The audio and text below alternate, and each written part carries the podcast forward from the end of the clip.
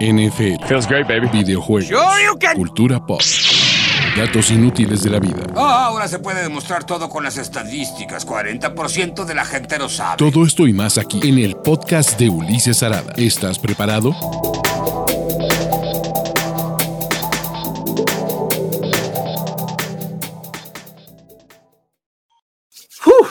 Amigos, ¿cómo están? Bienvenidos a este stream con lo mejor y lo peor de la semana. Eh, ¿Qué vamos? Semana 9 de la NFL. Madre mía, si siguen vivos en el Survivor, felicidades. Si siguen vivos en sus quinielas, adelante. ¿Qué cosa tan brutal? Qué cosa tan sorprendente, pero por eso amamos a la NFL. Básicamente, esta fue la semana de los underdogs, donde eh, si tuvimos 10, 12, tuvimos cuántas, ¿qué les gusta? Cinco grandes sorpresas esta temporada de, la N- de esta semana de NFL, van a ser pocas. Y vamos a tratar de, de ¿cómo decirles, no? De, de poner un poco de, de orden y de entender por qué demonios pasó lo que, lo que ocurrió, muchachos. Antes de eso, y si aún no lo hacen, Recuerden suscribirse. eh, permítanme un segundo, ahí está. Recuerden suscribirse a este canal, activar sus notificaciones, eh, absolutamente todo. La neta es que estamos haciendo un chorro de contenido bien, bien fregón de NFL. Entonces, si aún no, si aún no están aquí, denle, ¿no? Y recuerden compartir eh, los comentarios favoritos de qué fue lo que les gustó y lo que no les gustó, pero vamos a arrancar reacciones rápidas de la semana 9 de la NFL. Empezamos con el juego que se fue a tiempo extra, el único partido hasta el momento que se ha a tiempo extra, Vikings 31, Ravens 34. Lo increíble es que los Vikings llegaron a tener una ventaja de 24-10 al inicio del tercer cuarto con un regreso de kickoff de 98 yardas de Ngwaku. eh, y me parece que Lamar Jackson decidió él solito, básicamente él dijo, ¿saben qué? No voy a perder este partido. 266 yardas y 3 touchdowns por pase, 120 yardas por tierra en 21 acarreos. Eh, es el hombre equipo. La defensiva de los Ravens es terrible porque tenía para cerrar este partido en cuartas oportunidades múltiples, múltiples veces y permitieron el touchdown de Adam Thielen. Sin embargo, bueno, en tiempo extra hicieron la jugada clave, detuvieron. De ahí los Ravens básicamente se comieron el reloj eh, y Justin Tucker es una total y absoluta garantía. ¿no? Eh, ¿Qué tan explosiva fue la ofensiva de Minnesota? Minnesota tuvo 318 yardas y solo 13 primeros y 10, lo cual sí es completamente dominante. La ofensiva de los Ravens fueron 500 yardas, lo cual es obsceno. Devonta Freeman tuvo 79, Le'Veon Bell hasta anotó. Eh, y Baltimore con su récord, eh, Baltimore se pone como el mejor equipo de la conferencia americana por esta semana. ¿Se va a mantener ahí? quién sabe, muchachos, quién sabe si se vaya a mantener ahí, pero pues por lo menos los Ravens juegan ofensiva. Lamar Jackson está en, brutalmente en la conversación de MVP. Pueden decir las dos intercepciones. La segunda es una gran jugada de Anthony Barr. La primera sí es todo su error, pero es que creo que parte de lo que es frustrante en este juego de NFL y en esta semana de NFL es que no hay equipo que luzca 100% dominante, el equipo que, que se vea como el principal contendiente. Tenemos preconcepciones, pero a ver, eh, en una de esas los Titans terminan perdiendo contra, contra los, los, que perdón, los Titans terminan ganándole a los Rams. No creo que pase, pero podría ocurrir, ¿no? Entonces, eso es lo que nos ha dejado. Creo que Baltimore ha sufrido bastante, bastante, bastante, pero ha ganado y eso es mérito de Harbour. Difícil, pero venga. Siguiente partido. Sus Super New England Patriots 24, Carolina Panthers. McCorkle Jones, unos super números, muchachos. 12 de 18, 139 yardas, un touchdown, una intercepción. Y lo curioso es que eh, los Patriots debieron de haber perdido este partido. Sinceramente, ¿qué ocurrió? Sam Darnold volvió a ver una enorme cantidad de fantasmas, ¿no? Eh, me parece que Sam Darnold no debería ser un coreback titular en la NFL. La defensiva de los Pats es una máquina, ¿no? Eh, ¿Cuánto? Tuvo 4.2 yardas por jugada Carolina, limitaron a, Christian McCaffrey a 52 eh, por tierra y 54 por aire, lesionaron a DJ Moore, Darnold 16 de 33, tres intercepciones, un pick six. La verdad es que fue terrible. En un momento de este partido, los Panthers iban 6-7 gracias a dos robos de balón que tuvieron una intercepción pendejísima de McCorkle y un fumble que también fue por protección, pero esta ofensiva no pudo, eh, no pudo aprovechar y sus Super Patriots con 5-4 están a medio juego de los Buffalo Bills completamente. Está brutal esto. Me, parece que, ojo, a ver, los Patriots traen una gran defensa. Matt Judon sigue consiguiendo sacks. Eh, Jackson tuvo dos intercepciones, incluyendo un pick six, ¿no? Eh, Jamie Collins, por alguna extraña razón, se llevó una intercepción. De nuevo, el caso es, los Panthers eh, tuvieron muchas oportunidades de ser contendientes en este juego, las desperdiciaron. ¿Qué funciona en New England? Pues básicamente por tierra, 151 yardas por tierra, ¿no? Eso es lo que funciona. Esa va a ser la fórmula de los Patriots. Van a correr, correr, correr, correr, correr, jugar defensiva y en contra de equipos que implosionen, como fue el caso de los Carolina Panthers, pues bueno, implosionaron y valió madres será bien interesante ver qué ocurre en contra de los Cleveland Browns, pero bueno, ya platicaremos para la semana 10. Los Pats con 5-4, con récord ganador, están en segundo lugar de su división, están en territorio de, playoffs, ¿por qué no? Y están aprovechando parte del caos que hay en la NFL para mantenerse relevantes. Y eso no es culpa de absolutamente nadie. Aplausos a Bill Belichick, eh, sobre todo aplausos por su outfit, qué huevo salir así antes de un partido, pero es un equipo que sí te va a cometer er-, errores, pero cuando juegan contra los Sam Darnolds del mundo suelen aprovechar. Muchachos, se nos está muriendo la mentira llamada Cincinnati Bengals. E, esto lo vi venir dentro de todo lo que no sé en la semana 9 de la NFL. Lo que sí sabía es que los Bengals iban a jugar del riel. ¿Por qué? Porque los Cleveland Browns son un equipo infinitamente mejor cuando Del Beckham no esté involucrado. Y ojos, los niños ratas del fantasy fútbol eh, les dirán es que Odell estadísticamente es lo mejor que nos ha pasado. Sí, pero no todos son números, no todos son sus eh, equipos de, de fantasy fútbol y sus estadísticas y sus recepciones y sus target share. Es la química y se nota cuando los Browns querían forzar cosas para que ocurrieran que, cosas con Odell Beckham y se nota cuando no, se nota cuando este equipo se va recuperando y está sano y, convierte en terceras oportunidades y convierte en zona roja e involucran a Nick Chubb. Y Donovan People Jones, dos recepciones, 86 yardas, un touchdown. Básicamente con eso ha hecho más que Odell todo este año, ¿no? Eh, Baker Mayfield, 14 completos, 21 intentos, 218 yardas, dos touchdowns, pues jugando en bootleg, jugando en play action, lo que le gusta.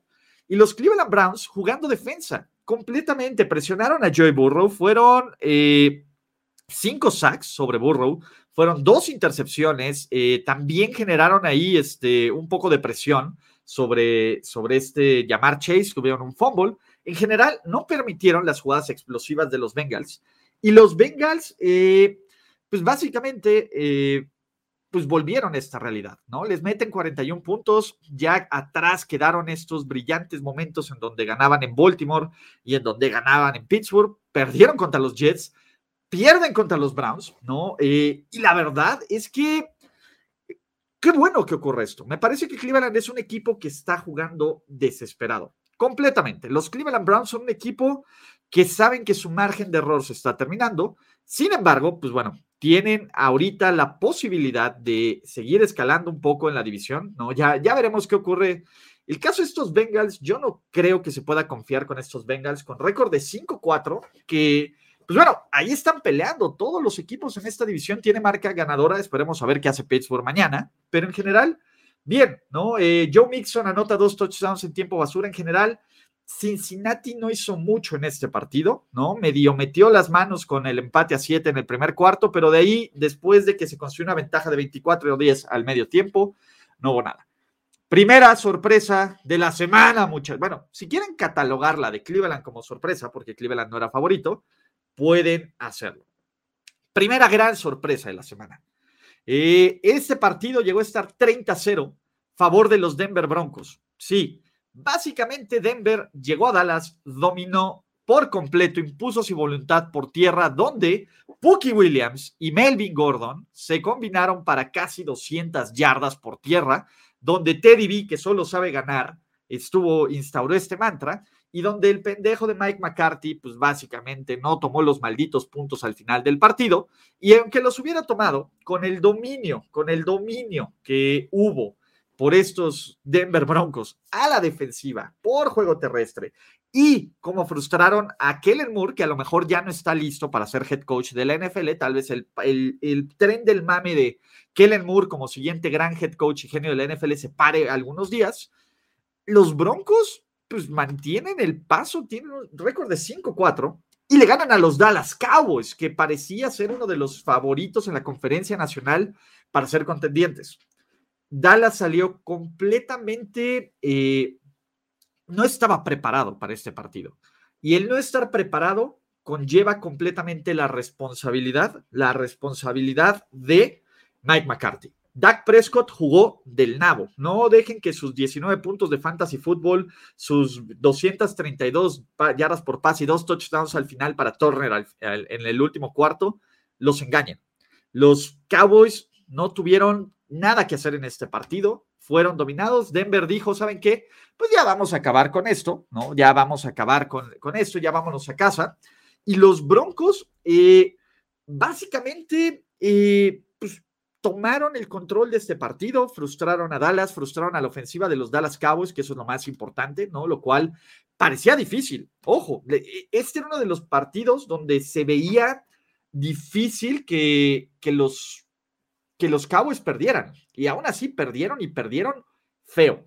Todo el crédito del mundo para Denver, ¿no? Que pensábamos o pensaba, y aquí viene uno de los primeros, este, uno de los primeros cachetadones de realidad, ¿no? Pensábamos, ok, cambian a Von Miller, ¿qué nos dice Denver? A Denver no le interesa ya ganar esta temporada. Denver está en reconstrucción, Denver está, eh, pues básicamente, eh, pues, pensando ya en la siguiente temporada y en la reconstrucción pues aún así logran presionar medianamente a Dak Prescott. Micah Parsons juega bien medianamente. El que se está cayendo feo y se está desciflando feo es Trevon Diggs.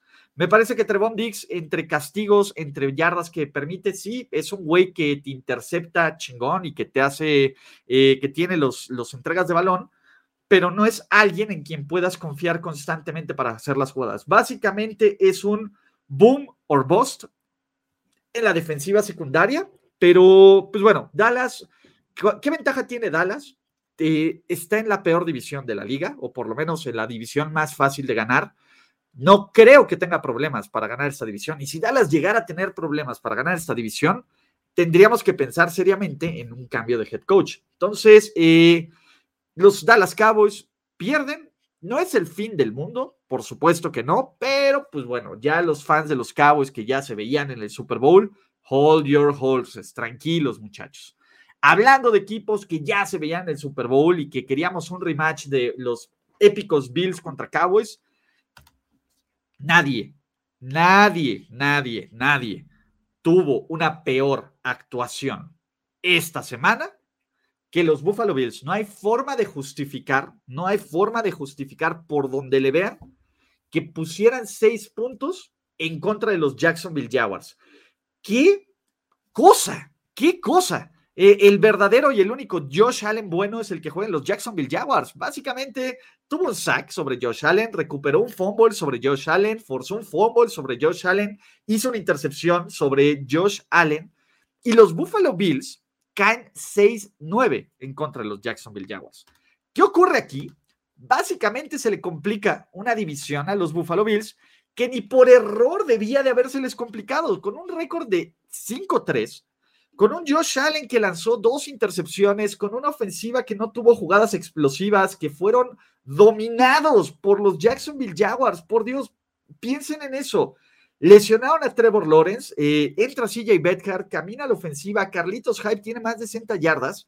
Estos Buffalo Bills no tienen ninguna justificación, ninguna justificación para el papelón, para el papelón que dieron aquí. O sea, no hay forma de justificarlos. La defensa puede decir, ok, hizo nueve puntos, va.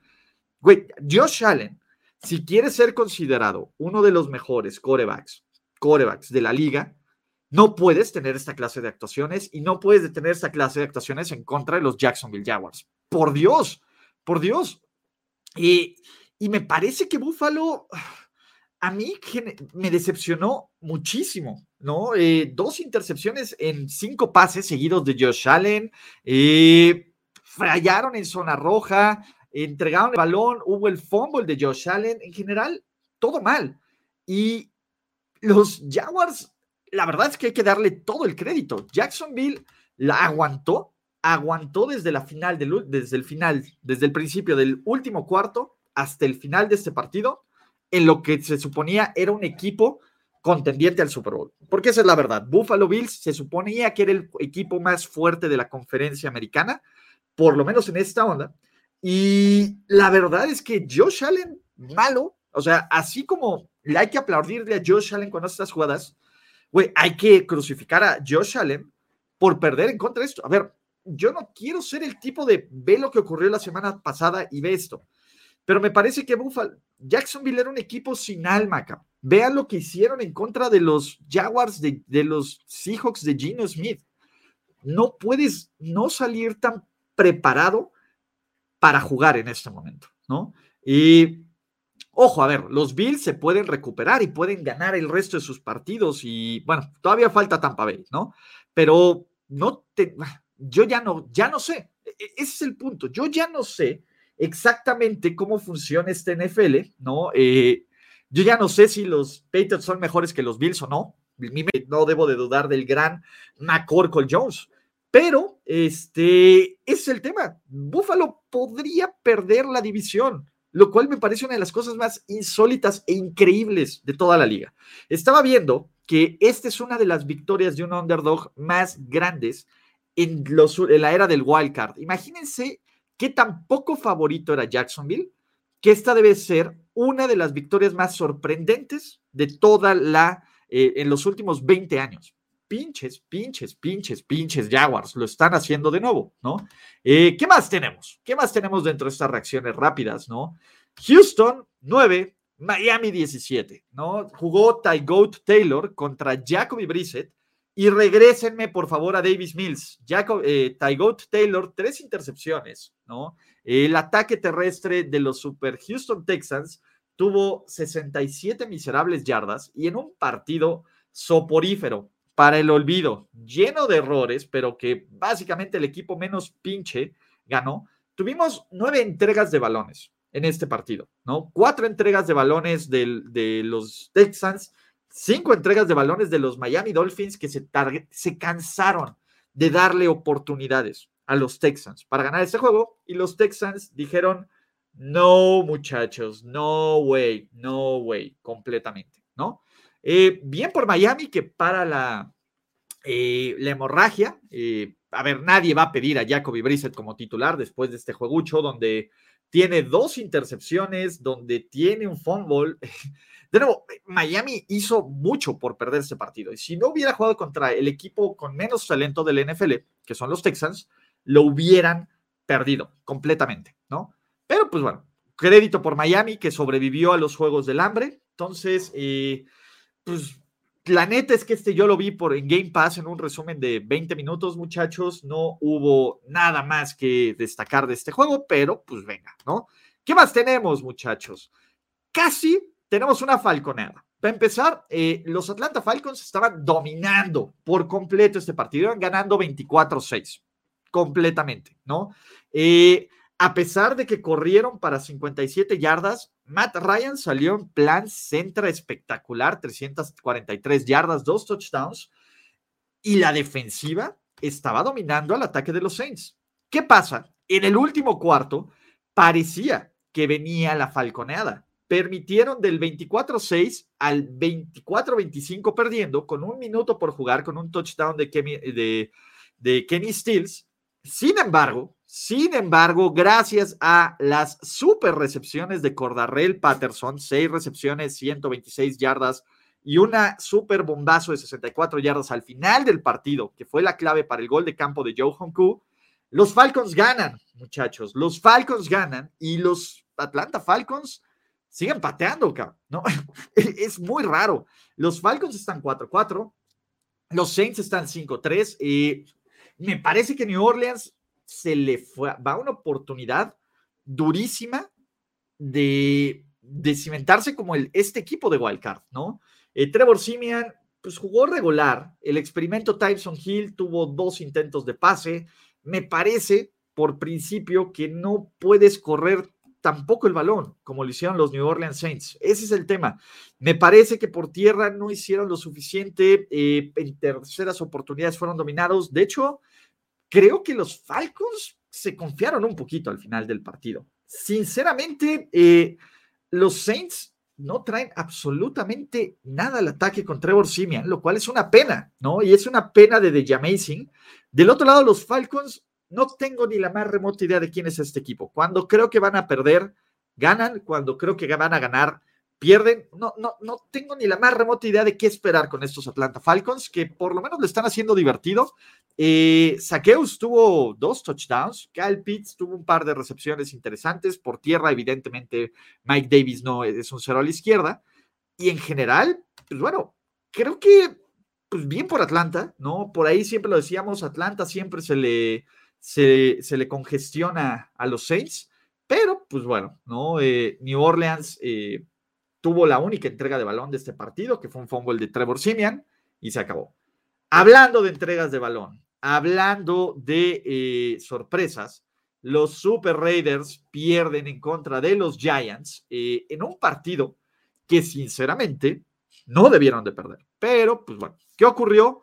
Básicamente los Raiders en zona roja de los Giants fueron terribles. ¿Qué ocurrió? Les voy a decir.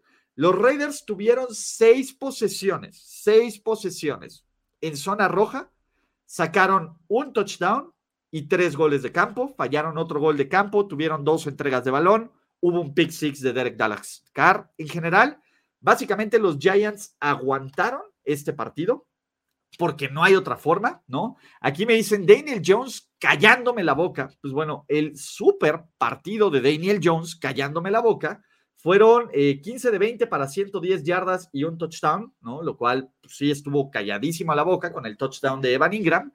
Básicamente, de ahí, la defensiva de los Giants fue la que hizo todo el trabajo, la que generó las entregas de balón, la que al final hizo el fumble sobre Derek la que se robó dos intercepciones, la que frenó eh, constantemente este ataque de las Vegas Raiders y me parece que la ausencia de receptores hizo que Kenyan Drake fuera el segundo mejor receptor de la liga, ¿no? Va a volver de Sean Jackson. Y los Raiders también perdieron una oportunidad brutal para ponerse como este equipo de la AFC que podría ser contendiente. Evidentemente, eh, evidentemente los, eh, los Dolphins, los Raiders no son un equipo dominante. Creo que son un equipo de playoffs. A ver, van 5-3. Vean la enorme cantidad de equipos con cinco victorias. La verdad es que la división, la oeste se cierra, ¿no? Porque gana Denver, gana Kansas City, gana los Chargers, pierden los Raiders, entonces se pone interesante, pero yo no sé, sinceramente, a quién creerle, no lo sé. Los Giants, en serio, una gran defensa. Darius Leonard tuvo un partidazo, ¿no? Este, el dude que le intercepta dos veces a, a Derek Carr, que es a, eh, Xavier McKinney, lo hizo bien, Logan Ryan blitzeando bien, la línea ofensiva de los Raiders se vio mal. Eso es la verdad, la línea ofensiva de los Raiders se vio mal. Eh, Yannick Ngakwe tuvo un par de sacks, eh, Max Crosby medio, medio desaparecido ahí. Eh, y los Giants con 3-6, pues digo, no es que vayan a, a, pelear por un boleto de playoffs, pero ahí van. Vayamos, vayamos ahora a los juegos de la tarde. ¿Por qué? Pues porque tenemos uno, los pinches Chargers casi lo logran. Casi, casi, casi Los Ángeles Chargers encuentran la forma de perder este partido, ¿no? Eh, me parece que Justin Herbert regresó el Justin Herbert bueno con 356 yardas y dos touchdowns, aparte corrió por uno por tierra, pero la defensiva por tierra de los Chargers sería mulísimo, malísima, malísima, malísima, malísima. Filadelfia hizo lo que quiso a placer por tierra, 176 yardas. Jalen Hurts también lanzó un pase de touchdown a eh, Devonte Smith, que fue el único que atrapó pases, básicamente, cinco recepciones, 116 yardas. El tema es, yo no entiendo esta, esta moda de no patear goles de campo.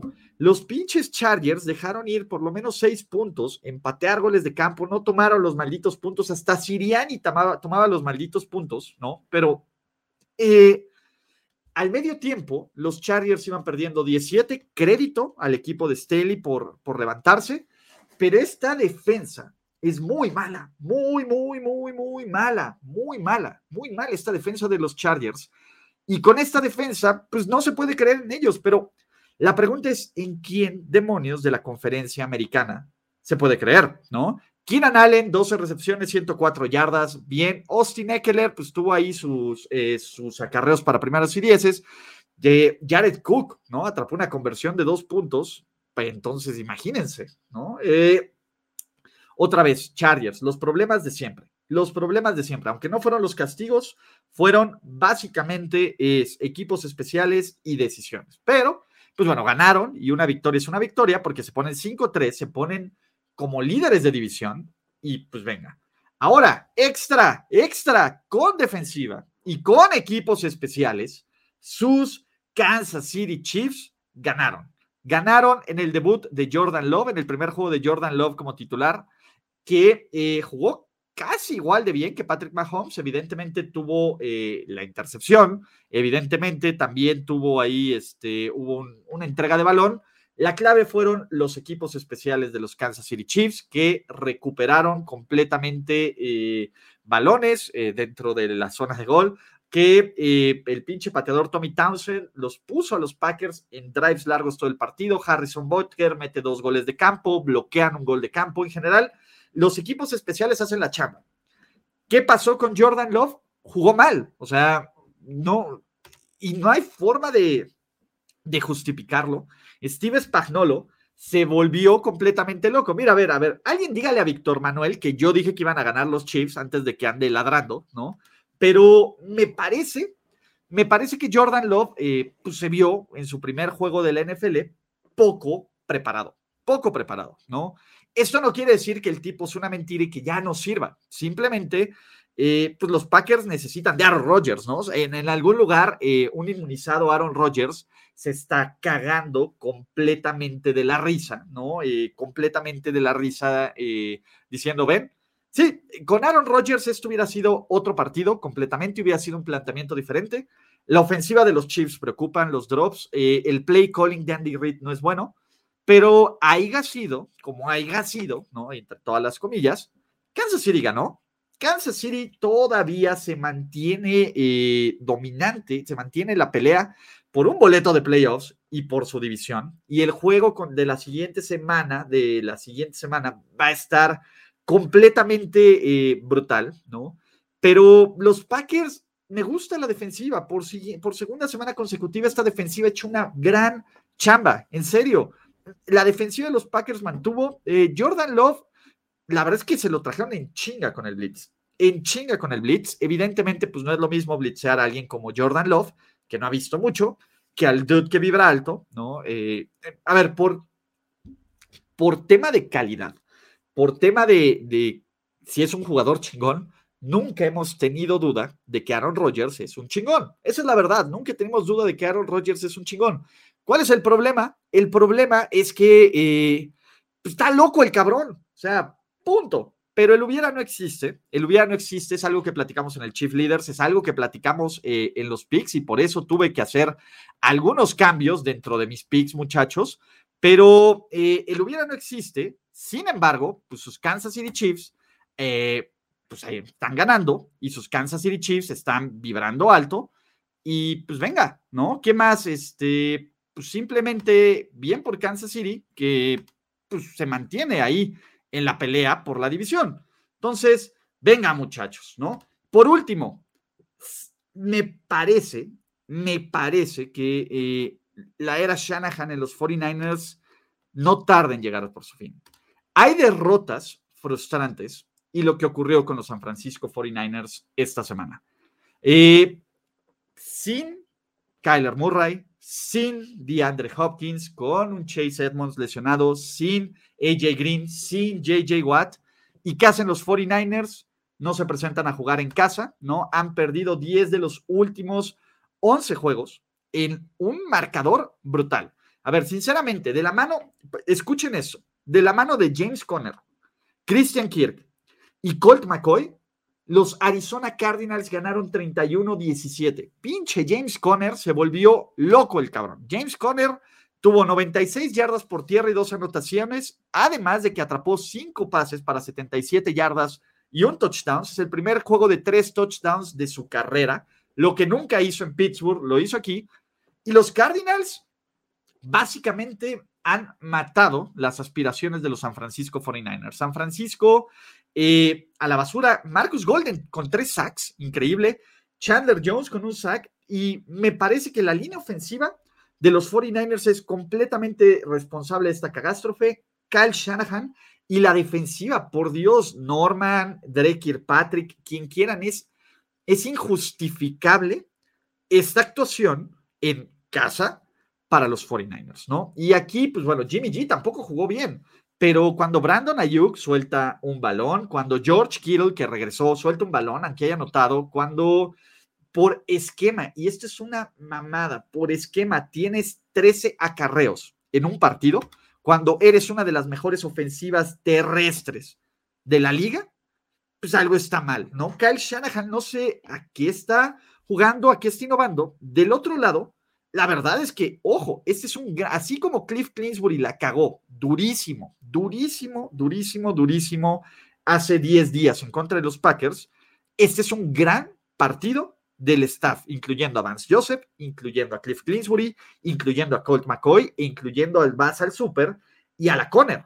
Me parece que estos Cardinals, eh, yo no sé si son contendientes, pero creo que confío más ya ahorita en estos Cardinals, independientemente de Cliff Clinsbury o no, que en los Cowboys o que en los Packers sin Aaron Rodgers que vibran alto, ¿no? El tema es, ¿estos Cardinals con este récord les alcanzará para ganar la división o tendrán que jugar de visitante todos los playoffs durante la ronda de wildcard? Y ese es el tema. E, el problema de Arizona no es que sean son un buen equipo, de hecho son un muy buen equipo, son un muy buen equipo y hay que admitirlo. Y le meten el pie y pisan a equipos inferiores. Y los Packers, aunque no, perdón, y los 49ers, aunque no parecían, lucían como un equipo totalmente inferior. Y eso es todo el crédito de Arizona, ¿no? Del otro lado, eh, San Francisco, eh, San Francisco borró, borró, borró todas sus aspiraciones. Ya los 49ers deberían de estar pensando en la temporada que viene. Evidentemente, los 49ers eh, se dieron picks del draft por el experimento Trey Lance.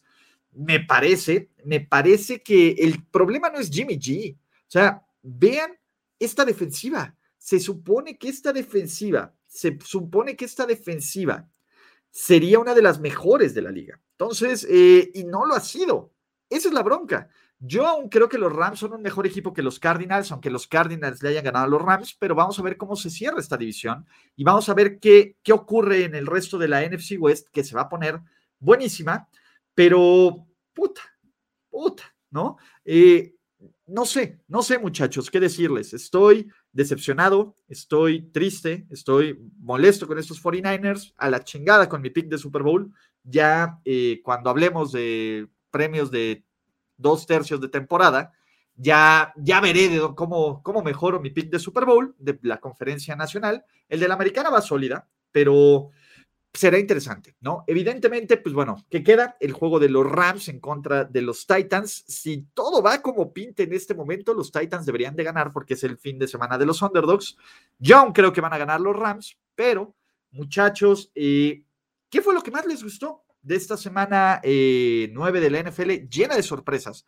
Vuélvanse locos. Ustedes recuerden varias cosas, ¿no? Ya sea que estén en Twitch o que estén en YouTube suscríbanse a este canal y activen las notificaciones para que no se pierdan ningún contenido del que se hacen, ¿no? Si pueden eh, suscribirse con su membresía Twitch de Prime, háganlo, la verdad es que es un parísimo. Y pues bueno, ya habrá oportunidad de ver qué más podemos hacer como esta comunidad de NFL. Gracias en serio a todos los que dedican un poco de tiempo, que dedican un poco de esfuerzo, que dedican un poco de, de, su tema para hablar de NFL, para tirar hate es un gran momento. A ver, para todos los que me digan dónde están mis Panthers, pues pinche Darnold, se le metieron los peores fantasmas, sigue viendo fantasmas, me parece que Matt Rule debería sentarlo, pero eh, se va a poner bien, bien, bien, bien buena. Este, vamos a la mitad de la temporada del NFL y sé algunas cosas, pero fuera de dos o tres equipos, y de hecho, en serio, me parece difícil meter la mano por dos o tres equipos máximo El resto no tienes ni la más remota idea de qué va a pasar. Entonces, muchachos, así que eh, pues es momento de despedir este stream. Recuerden que nos vemos en tiempo extra después del partido de los Titans en el canal de Mundo NFL para hablar del show de highlights. Nos vemos en ganadores y perdedores en estos canales. También está Overreaction en primer y diez, va a haber shorts, etcétera. Entonces, muchachos, hay muchísimo, muchísimo de qué platicar, de qué hablar de esta temporada NFL 2021. Mi nombre es Ulises Arada. Disfruten de este gran domingo de NFL y nos vemos más adelante. Chao. Gracias por escuchar el podcast de Ulises Arada. No, God! No, God, please, no, no. Esperemos que tus oídos no hayan sangrado tanto. Te esperamos en la siguiente emisión y no olvides suscribirte en tu plataforma favorita como Spotify, iTunes o Google Podcast. Hasta la próxima. See, he fine. Now, give me money. Or I shoot him, and I shoot all you motherfuckers.